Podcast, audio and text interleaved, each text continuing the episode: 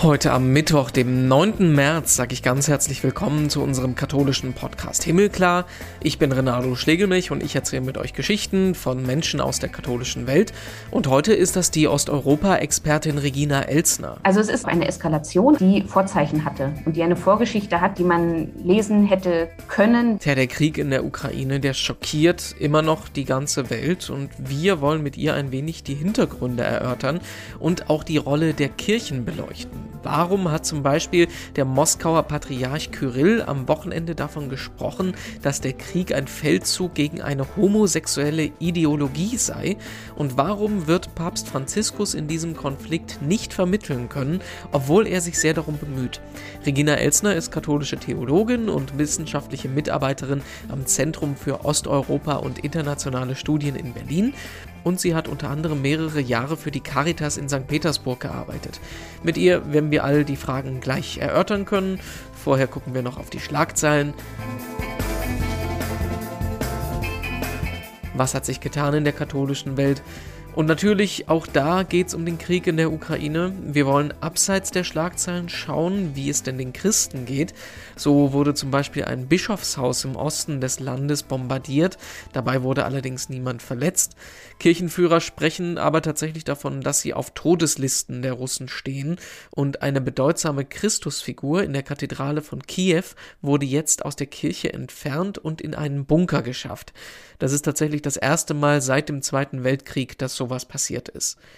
Ein griechisch-katholischer Priester im Westen des Landes will übrigens jetzt täglich aus der Ferne einen Exorzismus an Russlands Präsident Putin durchführen, weil er überzeugt ist, dieser sei von einem bösen Geist besessen. Zurück in Deutschland gucken wir diese Woche in den Wallfahrtsort 14 Heiligen bei Bamberg. Dort tagt gerade die Vollversammlung der deutschen Bischöfe.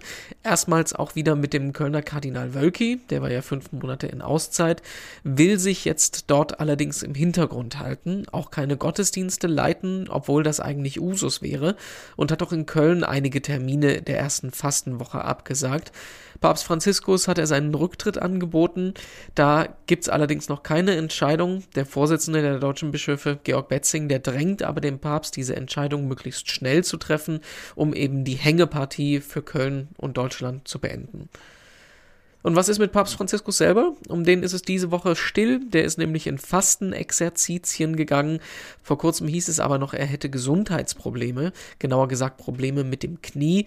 Bei der Generalaudienz letzte Woche hat er sogar eine Schmerztablette einnehmen müssen, hat aber noch gewitzelt. Normalerweise haben doch nur ältere Leute solche Probleme.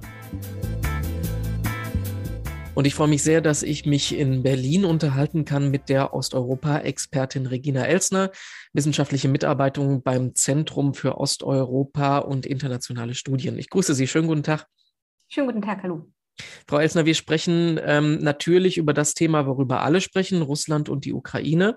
Wir sprechen mit Ihnen, weil Sie Expertin sind, einerseits für Russland. Sie haben selber auch ein äh, paar Jahre für die Caritas in St. Petersburg gearbeitet, aber auch explizit ähm, sprechen wir mit Ihnen über die Bedeutung der Religion ähm, der verschiedenen Kirchen, auch die ähm, Position von Patriarch Kyrill, die ähm, sehr interessant ist. Aber erstmal ganz allgemein gefragt. Wir zwei haben vor, ich glaube, zwei Wochen uns schon mal für ein mhm. Interview unterhalten. Da war die ganze Situation ja noch vollkommen anders. Man hätte sich kaum vorstellen können, dass sich die Welt in so wenigen Tagen so extrem verändert. Wie fühlen Sie sich damit? Wie geht es Ihnen im Moment? Ja, ich bin wahrscheinlich ähnlich wie, wie wirklich viele andere, die sich mit der Region schon länger beschäftigen, ähm, nach wie vor geschockt über das, was, was dort passiert und was eben offensichtlich auch kein, kein Ende findet. Also man hat, glaube ich, in den ersten Tagen trotz allem immer noch gedacht, ähm, vielleicht hält es ja auch wieder an, vielleicht kommt es irgendwie auch wieder zu einer Unterbrechung dieses, dieses furchtbaren Prozesses des Krieges. Ähm, aber das ist nicht der Fall. Wir kriegen jeden Tag Nachrichten. Ich habe selber sehr viele persönliche, bekannte Kollegen, Kolleginnen in der Ukraine und auch in Russland, die täglich darüber berichten, wie sich ihr Leben verändert hat und wie sie auf der Flucht sind, wie sie ja auch in Russland gerade auch mundtot gemacht werden, mit welchen Repressionen sie zu rechnen haben. Aber natürlich vor allen Dingen auch in der Ukraine, dass sie täglich Todesangst haben. Und das ist natürlich furchtbar und lässt einen tatsächlich nicht kalt. Hätte man sich das, hätten Sie sich das so vorstellen können? Weil es wirkt ja auf einer Art unmöglich, unvorstellbar. Und auf der anderen Seite sagen uns die Leute in der Ukraine ja, ähm, womit habt ihr gerechnet? Wir stellen uns schon lange auf sowas ein. Ja, ich denke, ich, mir geht es ähnlich wie vielen anderen Kolleginnen und Kollegen in Deutschland auch. Ähm, man hat bestimmte Aspekte natürlich im Blick gehabt. Ne? Man hat das, das gefährliche Potenzial, was da sowohl politisch als auch kirchlich in der Luft gelegen hat, schon auch wahrgenommen. Aber natürlich will man sich diesen Ernstfall nicht vorstellen. Man versucht, den so lange wie möglich von sich zu halten und ähm, kann es nicht glauben, dass das wirklich passieren kann, dass wirklich im 21. Jahrhundert ähm, ein einzelner Herrscher ähm, so viel Unglück quasi über ein ganzes Land und auch über einen Kontinenten bringt. Hm. Ähm, wir sprechen ja mit Ihnen als jemand, die sich auskennt. Und ich habe die letzten Wochen auch viel mit Menschen gesprochen, die in der Ukraine sind und auch mit Menschen in Russland. Aber was mir so ein bisschen fehlt, ist dieser einordnende Überblick. Fangen wir doch mal ganz ähm, einfach an, ohne jetzt die Historie aufzurollen. Ähm, was für ein Verhältnis haben eigentlich die Russen zu den Ukrainern? Wie stehen die zueinander? Dieses Verhältnis ist geprägt eigentlich von einer sehr großen Nähe, von einem Bewusstsein gemeinsamer Geschichte, gemeinsamer, ähm, ja auch äh, dramatischer Entwicklung in der Geschichte, die man gemeinsam ähm, durchstanden hat. Äh, es ist auch geprägt von diesem Bewusstsein dieser, dieser ja auch spirituellen Gemeinschaft, einer geistlichen Gemeinschaft, weil man sich auch kirchlich, religiös auf die gleichen Wurzeln beruft.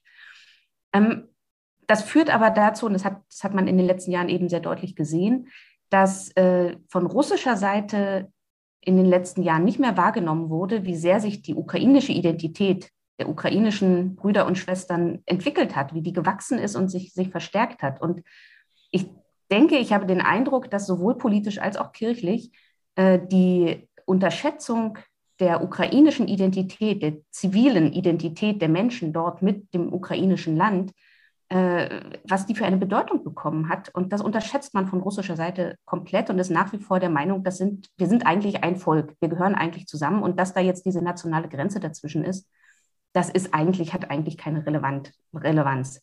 Und in Friedenszeiten hat es vielleicht auch keine Relevanz. Man konnte sehr lange sehr gut darüber sprechen, dass man eben geistliche Gemeinschaft pflegt, dass man viele verwandtschaftliche Verbindungen hat und dass aber natürlich, ja, das Land national eigenständig ist. Das wird erst zu einem Problem, wenn diese nationale Frage äh, ja auch propagandistisch genutzt wird, um Unterschiede da herzustellen, die es eigentlich gar nicht gibt.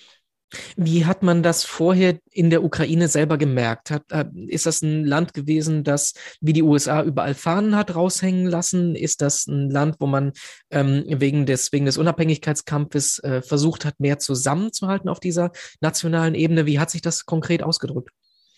Das hat ganz lange gar keine große Rolle gespielt, würde ich sagen. Also ich bin selber erst zur Ukraine gekommen ähm, mit den Ereignissen um 2018, 19, als die unabhängige orthodoxe Kirche anerkannt wurde. Ähm, aber ich hatte auch davor, was ich auch von Kollegen mitbekommen habe, immer äh, den Eindruck, dass, das, dass diese nationale Identität wichtig ist, aber natürlich erst in dem Moment wirklich zum Vorschein kommt, wo sie unter Druck gerät. Und das ist also dieses wirkliche Aufbrechen dieser nationalen Identität. Das ist eigentlich mit 2014, mit dem Maidan, mit äh, den großen Protesten, proeuropäischen Protesten in der Ukraine zum Vorschein gekommen und eben auch mit der damit zusammenhängenden oder, oder der daraus resultierenden Aggression, die von russischer Seite ausging. Also diese russische Aggression, dieser Druck, dieses Fordern nach einer Gemeinschaft, ähm, das hat die Gesellschaft sehr viel mehr zusammengeschweißt. Und es gibt ja den Unterschied, zum Beispiel den sprachlichen Unterschied, der wird oft angeführt als Zeichen nationaler Identität, dass also in der Ukraine die ukrainische Sprache gestärkt wurde, obwohl sehr viele Menschen ähm, Russisch sprechen und Russisch auch als ihre erste Muttersprache wahrnehmen. Ähm, aber dieser sprachliche Konflikt wurde einfach auch politisch sehr stark ausgenutzt. Der hat für die Menschen, war er nie ein Problem und ist er auch bis heute kein Problem. Es gibt keine russischsprachige Bevölkerung, die äh, staatlich systematisch verfolgt wird. Das ist eben Propaganda. Wie nah ist das eigentlich beieinander? Kann man so sagen wie Deutsch und Holländisch oder wie, wie, wie Deutsch und Österreich? Wie, wie kann ich mir das vorstellen? Verstehen die sich gegenseitig? Ja, also ich will da nichts Falsches sagen. Ich glaube, dass die Ukrainer und Ukrainerinnen da ähm, auch nochmal empfindlicher sind als jemand äh, aus dem Ausland.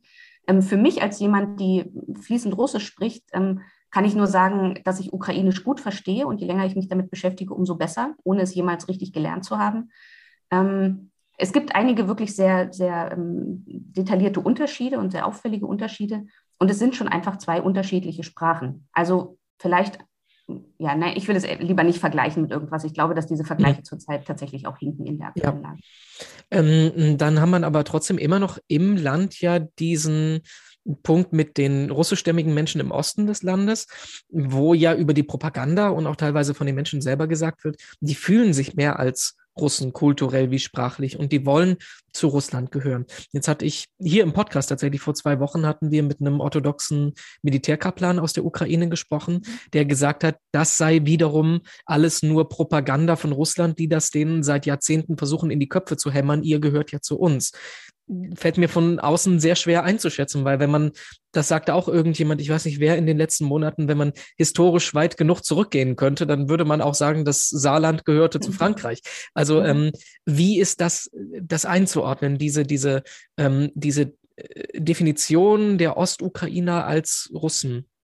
Ich würde dem, dem Kollegen da zustimmen oder dem, dem, dem Militärpriester, ähm, dass, äh, dass das zu großen Teilen Propaganda ist. Tatsächlich haben wir natürlich diese, diese Ost-West-Unterschiede in der Ukraine, die geschichtlich bedingt sind. Die Grenzen in diesem Land haben sich mehrfach verschoben und damit haben sich eben natürlich auch Bevölkerungsgruppen gefestigt an bestimmten Orten. Aber was, was soll das denn heißen, diese russische kulturelle Zugehörigkeit? Was, wie definiert man das? Das kann man über die Sprache definieren. Und da ist es tatsächlich so, dass die meisten Menschen in der, in, im Osten der Ukraine Russisch sprechen und das als ihre bevorzugte Sprache benutzen. Äh, man kann das, ähm, weiß ich nicht, kulturell über Literatur, über Theater, über solche Dinge definieren, über Musik, die man hört.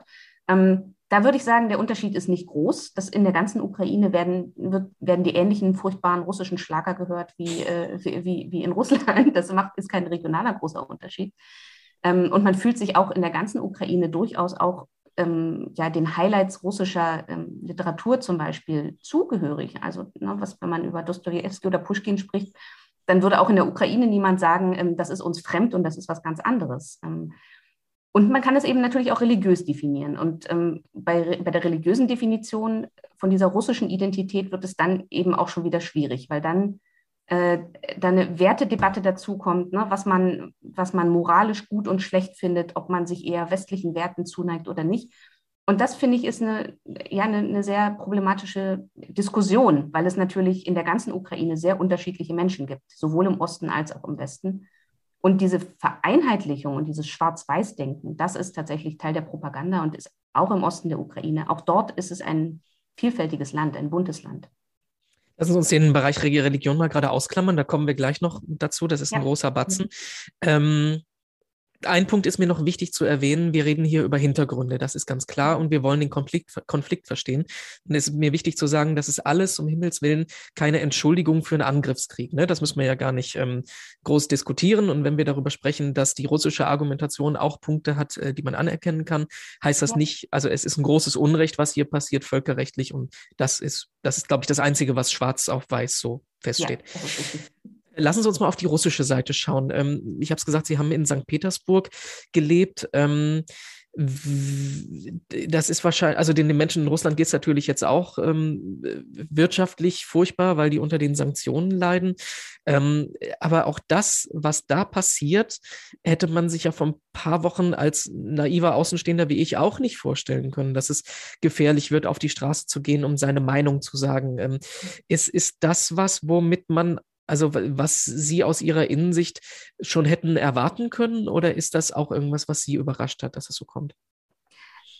Das ist tatsächlich überhaupt nicht überraschend. Also da muss man sagen, dass sich diese Entwicklung, die wir da jetzt sehen, diese extremen Repressionen gegen alles, was ähm, anders denkt und was in irgendeiner Weise Dissent mit der, mit der öffentlichen, äh, öffentlichen politischen Meinung vertritt, äh, alles, was da jetzt unterdrückt wird, das hat eine Vorgeschichte, die inzwischen zehn Jahre lang dauert, würde ich sagen. Also seit 2011, 2012 konnte man sehr genau beobachten, wie der zivilgesellschaftliche Raum, die freie Meinungsäußerung, äh, individuelle Menschenrechte systematisch eingeschränkt wurden durch Gesetze, durch ähm, Kampagnen äh, und so weiter. Und dass wir im Westen das nicht so richtig ernst genommen haben, hängt, glaube ich, auch ein bisschen zusammen mit so einer Einstellung, dass sich dieses Land halt immer noch in der Transformation befindet und dass man dort immer noch diese sowjetischen Vorstellungen teilweise antrifft. Das wird sich schon irgendwann so, so ausleben. Das ist so ein bisschen so eine Vorstellung, die wir gerade auch in, in Deutschland oft, oft antreffen. So sind die halt. Und das ist verheerend natürlich. Das hat nicht, das hat verhindert, dass wir das ernst nehmen, wie sehr Menschen dort schon seit vielen Jahren unter Druck sind.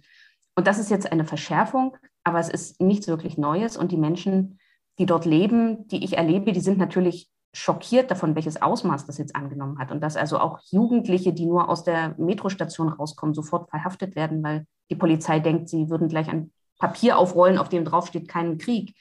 Ähm, das schockiert natürlich alle, damit hat niemand rechnen wollen auch. Aber grundsätzlich sind diese Repressionen vorhersehbar gewesen und äh, eben auch schon real existierend seit mehreren Jahren. Sie haben gesagt, der Westen wollte es ignorieren. Wie sieht das mit Ihnen persönlich aus? Haben Sie das für möglich gehalten, dass das so kommt oder erwartet? Also in dieser Extremität konnte man das tatsächlich, glaube ich, nicht erwarten. Aber ähm, ich habe natürlich auch persönlich mit großer Sorge seit vielen Jahren beobachtet, was mit der Zivilgesellschaft passiert. Und ich habe ähm, bis 2010 in Russland gelebt. Das war also eigentlich vor dieser, diesem Anstieg der, der staatlichen Repression. Aber auch damals war schon klar, dass, ähm, dass freie Meinungsäußerung problematisch sein kann. Und das hat sich in den letzten Jahren extrem zugespitzt. Und ich habe viele Freunde, Bekannte, die auch deswegen aus Deutschland zum Beispiel nicht mehr nach Russland fahren, Russinnen und Russen, die eigentlich von dort kommen, Verwandte haben, die sagen, wir sind uns da nicht, nicht mehr unseres Lebens sicher. Und man hat ja äh, solche, äh, solche Ereignisse wie ähm, die Vergiftung von Alexei Nawalny oder mhm. Ähm, auch schon das Gerichtsverfahren gegen Pussy Riot, das ist jetzt genau zehn Jahre her. Das waren alles Vorzeichen, die einem, wenn man sich mit der Region beschäftigt, klargemacht haben, dass das eine, in eine ganz ungute Richtung geht. Lassen Sie uns mal rüberschwenken zum Bereich ähm, Religion. Das ist natürlich äh, ein sehr komplexer Bereich. Also ich muss mich da auch extrem einlesen in den letzten Wochen, um das so ein bisschen zu verstehen. Versuchen wir das mal ähm, so simpel wie möglich runterzubrechen. Es äh, gibt die russisch-orthodoxe Kirche, die ihren äh, abhängigen Ableger in der Ukraine hat, die ukrainisch-orthodoxe Kirche. Und irgendwann ähm, in den letzten Jahren hat sich äh, eine unabhängige äh, ukrainisch-orthodoxe Kirche gebildet, die gesagt hat, wir wollen nicht von Moskau abhängig sein. Soweit richtig erklärt? Ja, korrekt. Okay. Ähm, wie stehen die beiden Seiten im Moment zueinander in, diesem, ähm, in dieser Kriegssituation?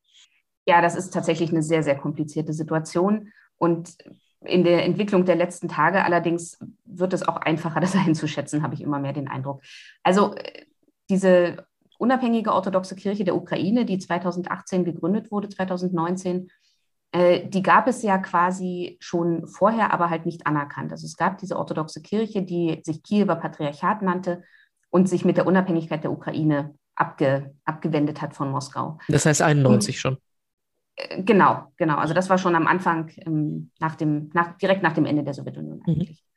Mhm. Äh, und diese Kirche war immer sehr, sehr pro-ukrainisch und hat eben auch im Maidan und in den, in, in den weiteren Entwicklungen äh, die, diese nationale Identität und Souveränität der Ukraine eindeutig unterstützt. Und die Kirche, die zum Moskauer Patriarchat gehört in der Ukraine, die hatte immer große Schwierigkeiten damit, diese Loyalität zu einem, zu diesem souveränen ukrainischen Staat wirklich auszudrücken, weil sie eben auch an Moskau gebunden war. Und äh, wir sehen jetzt gerade aktuell diese Kirche, diese Kirche, die zum Moskauer Patriarchat gehört, in einer, in einer ganz großen Belastungsprobe, in einer Zerreißprobe, kann man sagen, ähm, da sie, das muss man tatsächlich so sagen, vom Moskauer Patriarchat in diesen Krieg verlassen wurde. Also es gibt überhaupt keine Anzeichen dafür, dass, die, dass der Patriarch in Moskau pastorale Verantwortung übernimmt für seine eigenen Gläubigen, auf die er immer so viel Wert gelegt hat in den letzten Jahrzehnten. Und gleichzeitig muss sich diese Kirche aber in der Ukraine ähm, ja auch Vertrauen wieder zurückerarbeiten, weil sie in den letzten 10, 20 Jahren halt auch sehr viel dafür getan hat, als, ähm, ja, als Ableger Russlands und damit des Aggressorstaates wahrgenommen zu werden. Und ähm, sie hat dem nie deutlich widersprochen. Sie hat es nie deutlich gemacht, dass sie eindeutig und kompromisslos ukrainisch ist. Und das ist zurzeit natürlich eine ganz große Herausforderung. Und wir sehen, dass Priester sich abwenden von Moskau, dass Priester und Bischöfe deutlich machen wollen, wir gehören nicht mehr zu diesem Patriarch. Dieser Patriarch ist mit uns, hat mit uns keinerlei Verbindung. Ähm, aber man muss abwarten, was daraus wird am Ende, weil es natürlich äh, völlig unabsehbar ist, ob das die Prozesse innerhalb der Ukraine zwischen den orthodoxen Kirchen ähm, auf Dauer auch beeinflussen wird. Ähm, ich glaube, wir müssen äh, an der Stelle mal die Rolle des Patriarchen von Kyrill I. mal gerade ähm, besprechen. Mhm. Ähm, es ist ja ein offenes Geheimnis schon seit ähm, vielen Jahren, dass der relativ nah an Wladimir Putin steht. Da hatten wir auch schon in verschiedenen Interviews drüber gesprochen. Ähm, das scheint sich ja jetzt noch mal, das scheint ja auch auf der Ebene eskaliert zu sein. Einerseits dadurch, dass ähm, Kyrill ja bis jetzt nicht auf irgendeiner Ebene verurteilt hat oder. Konkret angesprochen hat, wo die Konfliktlinien liegen. Und jetzt gab es am vergangenen Sonntag, das werden Sie auch gesehen haben, die Predigt, ähm, die doch sehr komische Töne ähm, enthalten hat, wo es angeblich darum ging, dass ähm, der, der, der, Militäreinsatz, der gesonderte Militäreinsatz, wie Putin es nennt, mhm. dazu dient, ähm, die ähm, Ukrainer vor homosexueller Ideologie zu schützen, äh, gegen Gay Pride-Paraden im Osten des Landes vorzugehen.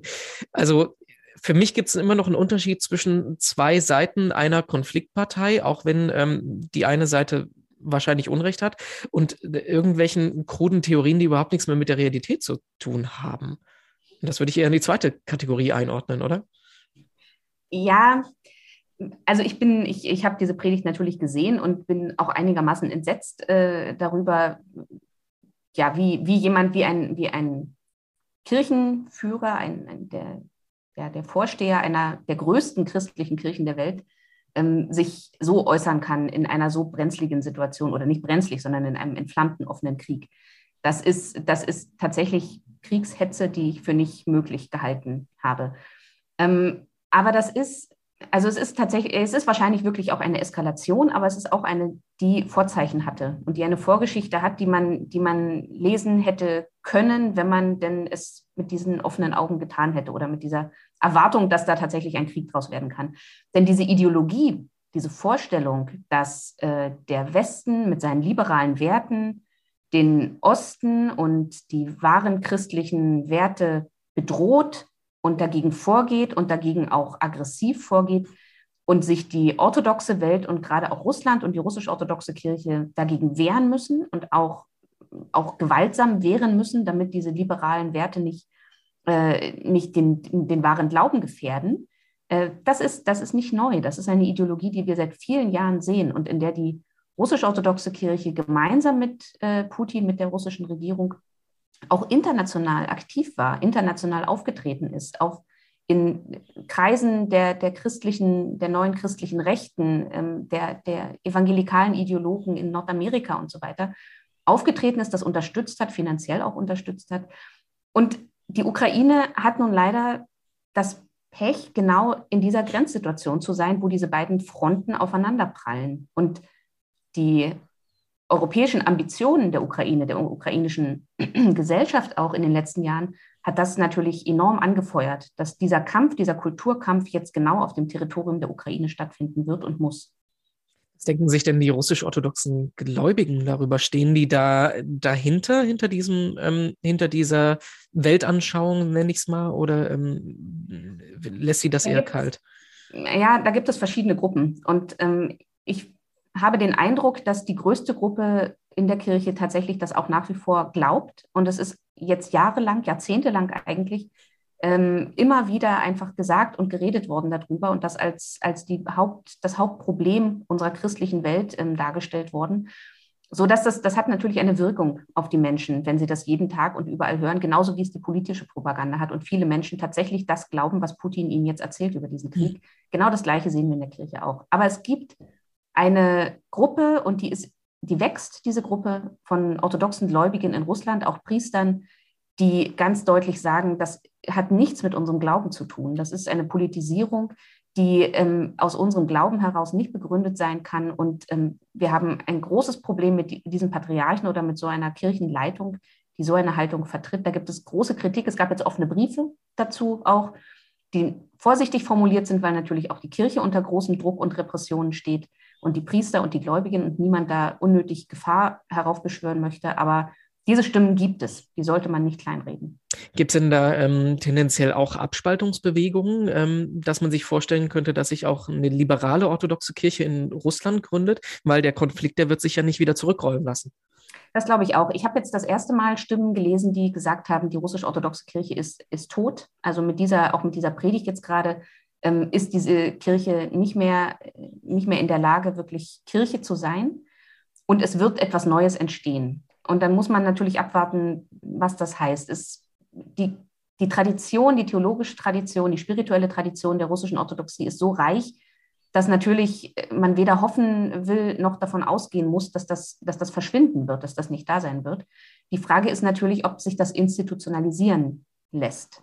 Also ob es tatsächlich eine neue orthodoxe Kirche in, der, in, in Russland geben wird, die unabhängig ist äh, von, von dieser jetzigen Institution. Ich sehe zurzeit eher die Gefahr oder die Chance, dass Menschen sich ähm, ja innerlich distanzieren, innerlich emigrieren und in ihren Gemeinden äh, Orte finden, Räume finden, in denen sie ihren Glauben so leben können, wie sie es mit ihrem Gewissen vereinbaren können.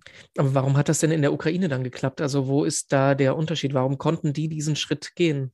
Ja, es hat zum einen äh, natürlich mit einer politischen Unterstützung zu tun. Also es hat damit zu tun, dass ähm, immer wieder politische Führer in der Ukraine sich dafür eingesetzt haben, dass es in diesem Land eine unabhängige Kirche gibt.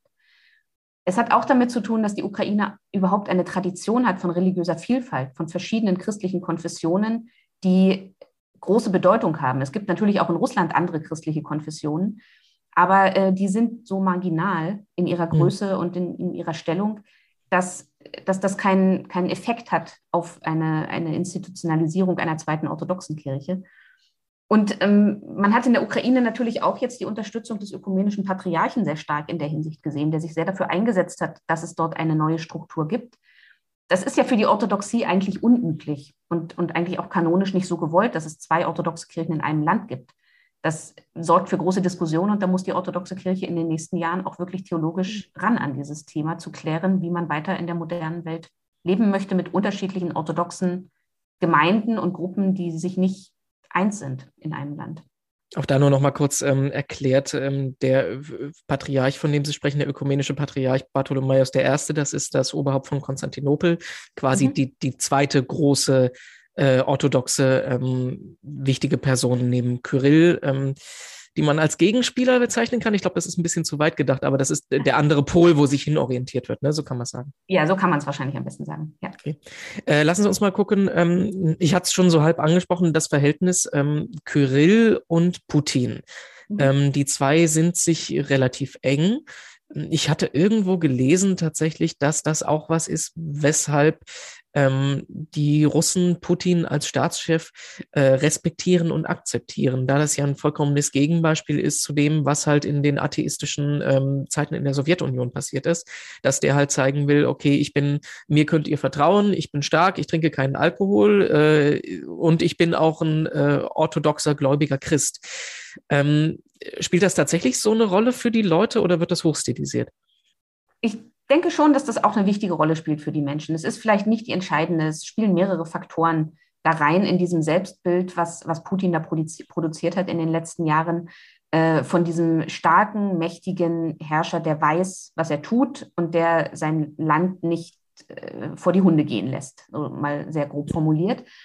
Und da spielt dieser religiöse Aspekt natürlich eine Rolle, weil die Kirche und besonders Patriarch äh, Kirill seit seinem Amtsantritt 2009 äh, alles dafür getan hat, um, um gerade Putin und diese Politik der starken Hand äh, auch kirchlich zu legitimieren und zu sagen, das ist das, was wir auch kirchlich aus unserer Tradition äh, gut finden und was wir wissen, was dem russischen Volk entspricht, was, der, was Russland Jahre, jahrelang, jahrhundertelang stark gemacht hat und zu einem wichtigen Akteur auch auf der Weltbühne gemacht hat. Und das ist wichtig, denn wir als christliches Land äh, brauchen so einen Herrscher, brauchen so eine starke Hand. Und dann kann man aus der Geschichte der Orthodoxie natürlich Anleihen machen, die das begründen und die das erklären. Und das hat für die Menschen natürlich schon eine Bedeutung und für, für viele Menschen, die verunsichert sind in diesen modernen Zeiten, wo man irgendwie nicht so richtig weiß, was eigentlich richtig und was falsch ist, ist es hilfreich, ähm, einen Präsidenten zu haben, der ähm, Ostern in die Kirche geht und der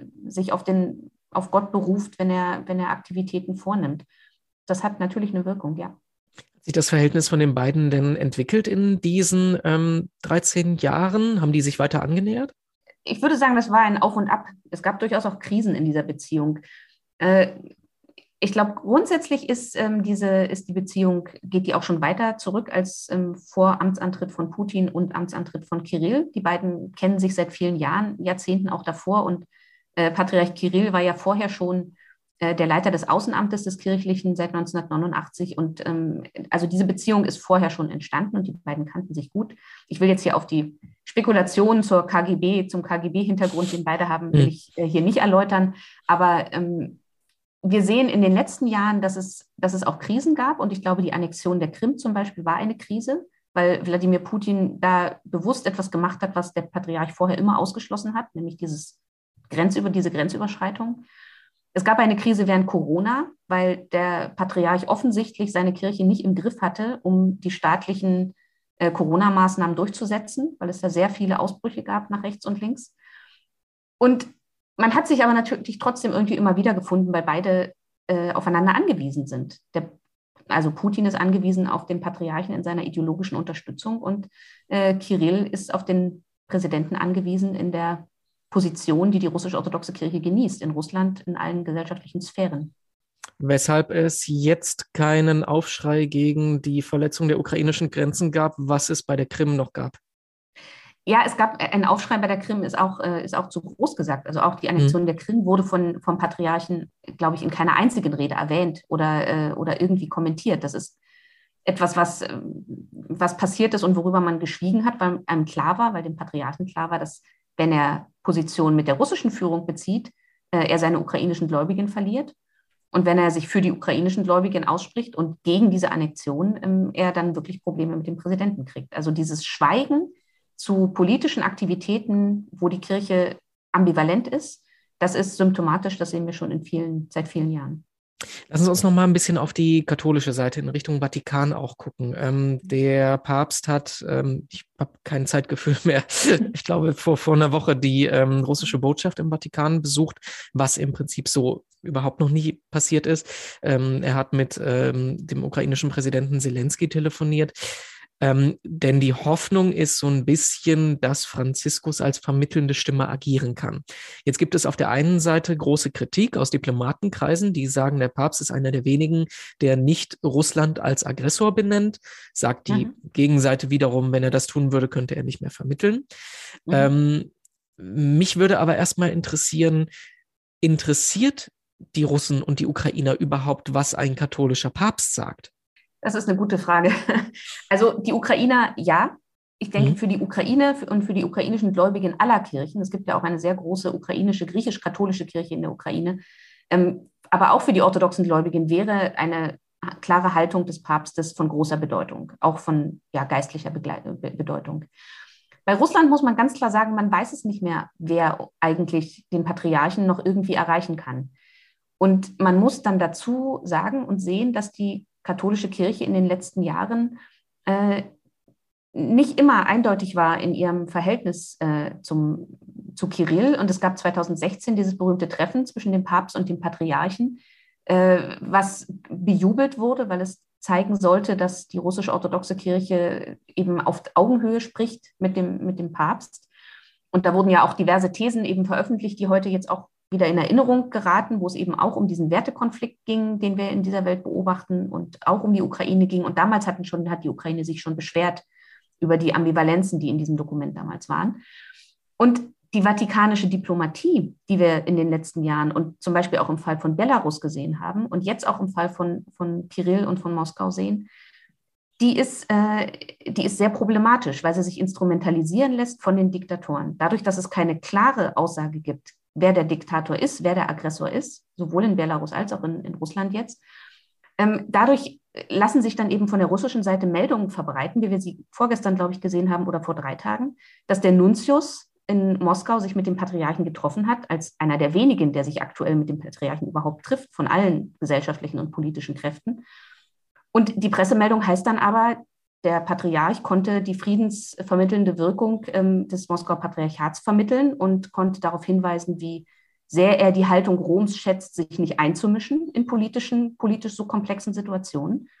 Und, und das war's. Also man hört überhaupt nicht, was die vatikanische Stimme an der Stelle ist. Und das ist natürlich ein, ein hervorragendes äh, Geschenk für den Patriarchen, zu sagen, Rom ist an unserer Seite. Und das, deswegen bin ich eher auf der Seite der Kritiker, die sagen, ähm, eine klare Benennung des Aggressors wäre unbedingt nötig, auch um Frieden stiften zu können.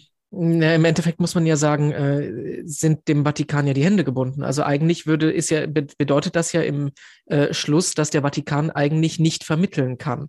Weil was will er tun, wenn, wenn, wenn der Papst äh, Russland als Aggressor bezeichnet, wie es ein Großteil der Weltgemeinschaft tut, dann sind äh, die Bande zu Kyrill und Russ und Moskau gebrochen. Und wenn er es macht wie jetzt, wird ihn wahrscheinlich in der Ukraine keiner ernst nehmen.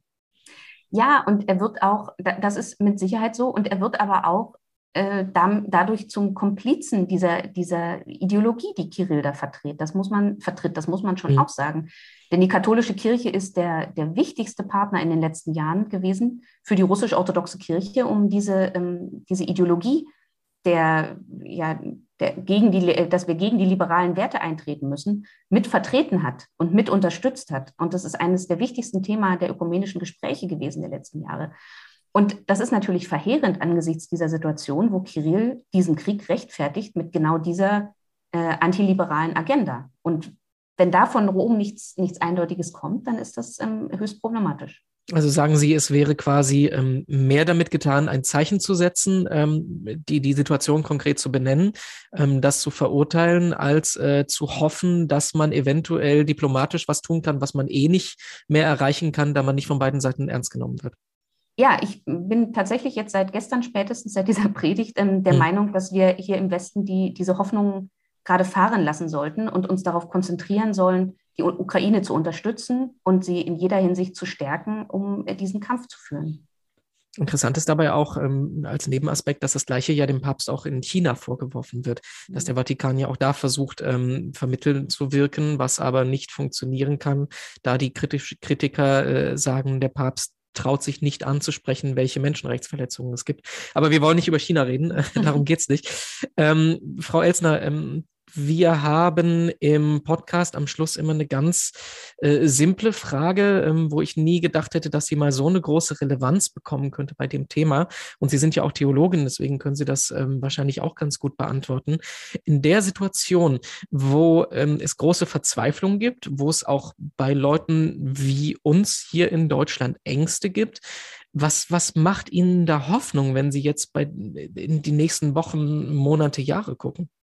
Also mir macht aktuell Hoffnung, was ich, ähm, was ich in der Ukraine beobachte, so dramatisch wie die Ereignisse natürlich sind. Aber ähm, was wir sehen und was, wir, was uns Hoffnung geben kann, ist die, die, die, die innere Freiheit und auch die Widerstandskraft, die diese Bevölkerung hat, um hier ähm, zu kämpfen. Und ich glaube, man kann es fast nicht oft genug sagen, dass die Ukraine ja gerade die ukrainische Bevölkerung einen Kampf führt, der, der Europa schützt, der unsere Werte schützt, der unsere Werte verteidigt, die wir hier aufgebaut haben.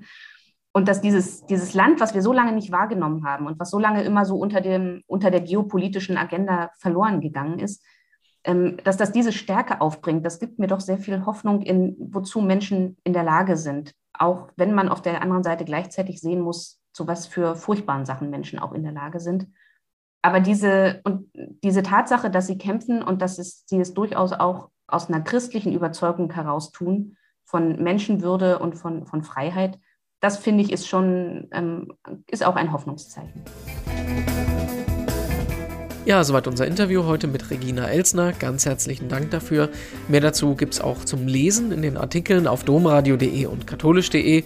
Wenn euch das Thema interessiert, dann geht mal zwei Folgen zurück. Da haben wir hier mit einem orthodoxen Militärkaplan gesprochen, der selbst an der Front war in der Ukraine. Und noch mehr von uns gibt es dann kommenden Mittwoch hier im Podcast mit Katharina Geiger. Ich bin Renato Schlegelmilch und sage Tschüss, bis bald.